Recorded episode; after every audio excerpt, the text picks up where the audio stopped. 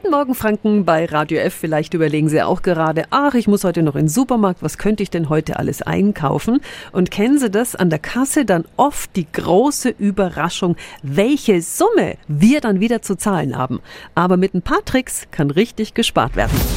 Radio F. Jetzt Tipps für ganz Franken. Hier ist unser Wiki Peter. Tatjana Halm von der Verbraucherzentrale Bayern. Wie können wir denn beim Einkaufen so richtig sparen? Also man muss natürlich wirklich auf die Angebote achten. Bei den auffälligen, knalligen Aktionsständen handelt es sich nicht immer um Schnäppchen. Die sind manchmal wirklich sogar teurer als andere Produkte.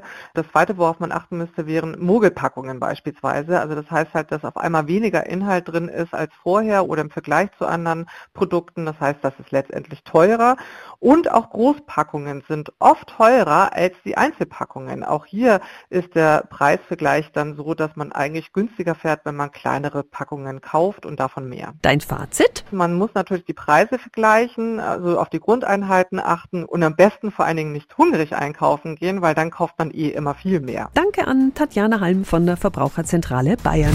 Tipps für ganz Franken von unserem Wiki Peter. Täglich neu im Guten Morgen Franken um 10 nach 9. Radio